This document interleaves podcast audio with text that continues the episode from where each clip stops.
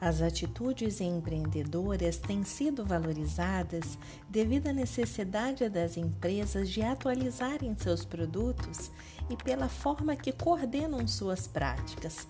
Não somente um departamento específico encarregado de promover a inovação e a implantar, mas tornar essa prática uma política da organização, a fim de incutir nos envolvidos a importância dela. O empreendedor corporativo é aquele que tem a capacidade de tornar realidade as ideias, não necessariamente sendo responsável por ela, mas é a que faz torná-la real. Cabe então a cada participante desse processo explorar novas oportunidades, se relacionar com outras pessoas e possibilidades, trabalhar uma ideia própria ou criar a partir de outras. A mudança é muito difícil Logo, o medo do novo, aliado aos empecilhos e dificuldades que são inerentes aos novos projetos, tornam as pessoas resistentes. Cabe ao gestor exercer sólida liderança sobre os rumos e decisões, integrar a inovação à mentalidade do negócio, alinhá-la com a estratégia, administrar a tensão natural entre a criatividade e a captação de valor neutralizar os anticorpos organizacionais, cultivar uma rede de inovação além dos limites dela, criar indicadores de desempenho e as recompensas adequadas. Essas e outras devem ser habilidades do gestor que preza pela inovação e pelo empreendedorismo.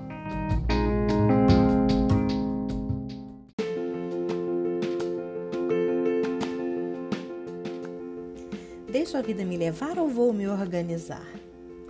Gestão de projeto é um ramo da administração que visa gerenciar uma atividade ou empreendimento que possui objetivo e tempo definido para chegar à maturação. É uma forma de organização temporária instituída para alcançar um determinado objetivo. Nele participam diversos tipos de profissionais de conhecimentos multidisciplinares e é gerenciada por um gerente que denominamos gerente de projetos. O gerente de projeto é responsável pela sinergia da atividade dos mesmos, organizando o processo a fim de ter o resultado requerido conforme a meta estabelecida. O projeto possui um ciclo de vida, um escopo que deve ser definido. As etapas do ciclo de vida são concepção, planejamento, execução e conclusão. Cada uma dessas etapas deve ser mensurada e recalculada em caso de contingências, pois cada uma dessas etapas pode ser mutável devido a situações como contratempos, custos e recursos, entre outros. Existe uma frase que aprecio muito que diz o seguinte: que me desculpe os improvisadores, mas o planejamento é fundamental. Nela, esta frase, tratamos a respeito da importância do planejamento na execução de um projeto, que pode ser qualquer projeto no âmbito de nossa vida. O planejamento direciona e evita o desgaste, pois o erro cometido na ausência da análise antecipada pode causar frustrações e, sobretudo, em um projeto, aumento do custo total do mesmo.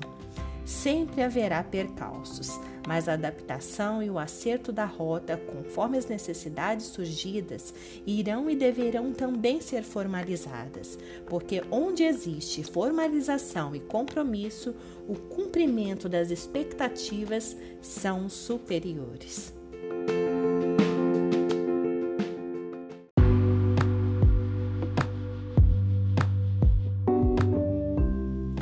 Estabelecer e conhecer uma medida padrão para o desempenho é o ponto de partida para o melhoramento. Idealizar o que se considera bom, ruim ou indiferente. Denominamos esse processo como medida de desempenho. Realizar melhoramentos é uma das principais responsabilidades do gerente as abordagens técnicas que podem ser adotadas, o melhoramento sob a perspectiva de prevenção e o foco no processo de melhoramento sob as abordagens da qualidade total são três estágios que norteiam o gerente ao aperfeiçoamento. O desempenho é completamente atingido quando cinco objetivos satisfazem o consumidor, que são qualidade, velocidade, confiabilidade, flexibilidade e custo. A medida de desempenho pode ter auxílio de um benchmark, que vem a ser um processo em que é possível se autoavaliar através de comparações de suas características operacionais e de seus produtos com as de seus concorrentes o benchmark interno, o externo, o não competitivo, o competitivo são alguns dos modos de aplicar o processo a fim de se avaliar tanto internamente quanto externamente.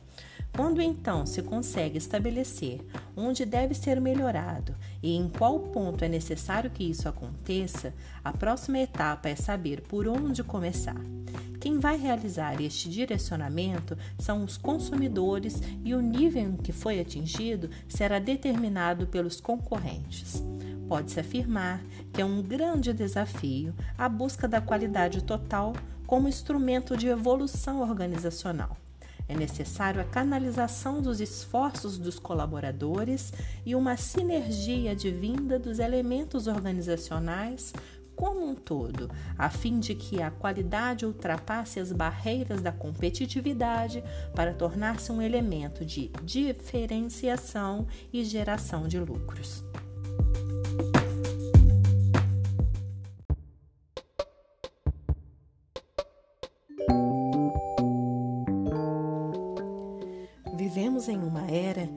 Discussão sobre liderança permeia sobre se a mesma é oriunda de traços de personalidade, estilos de agir do indivíduo e grupos ou marcas de nascença.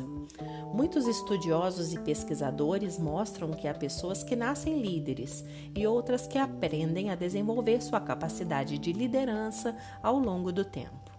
Liderar diz respeito a ser capaz de conseguir, com ampla margem de sucesso, que as pessoas façam o que ele entende que precisa ser feito.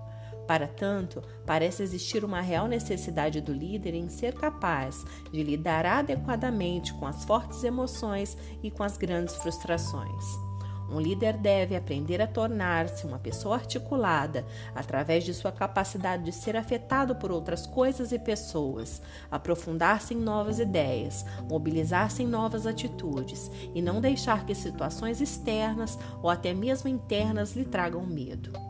Quando surgem ambientes turbulentos, surgem comportamentos como medo e ansiedade, e é então que o líder deve lapidar sua inteligência emocional a fim de manter estáveis suas atitudes e proteger-se das intempéries que fragilizam sua capacidade decisória e criadora. Isso ocorre com qualquer pessoa. A diferença é o modo como o líder enfrenta essa realidade. É exatamente isso que se espera dele.